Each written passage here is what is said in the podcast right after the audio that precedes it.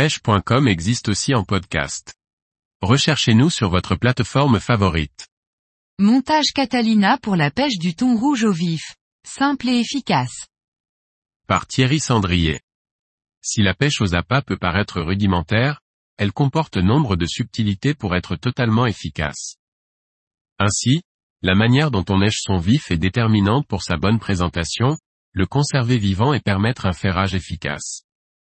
Voici les différentes étapes pour réaliser un montage Catalina. Être au bon endroit, au bon moment est la clé majeure pour réussir ses sorties de pêche. Néanmoins, que l'on pratique au leurre ou aux appâts, la présentation de ces derniers est le facteur déterminant pour déclencher les touches et réussir à piquer le poisson recherché. Ainsi, lorsque l'on pêche le thon rouge, il est important d'écher son vif correctement et ce pour plusieurs raisons. Le maintenir en vie le plus longtemps possible. Dégager l'hameçon pour permettre un ferrage efficace.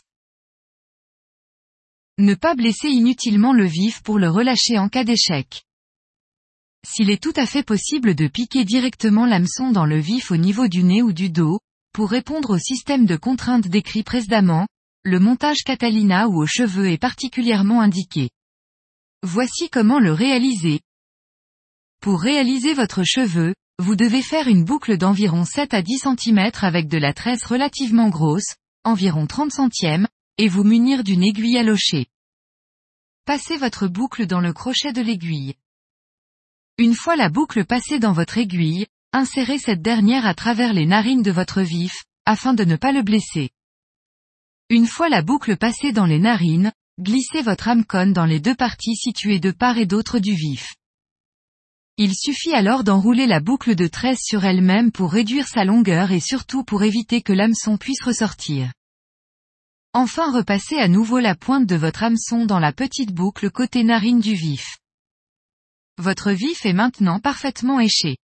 L'hameçon est dégagé et votre vif n'est pas blessé, il pourra ainsi nager librement et être relâché en pleine santé le cas échéant.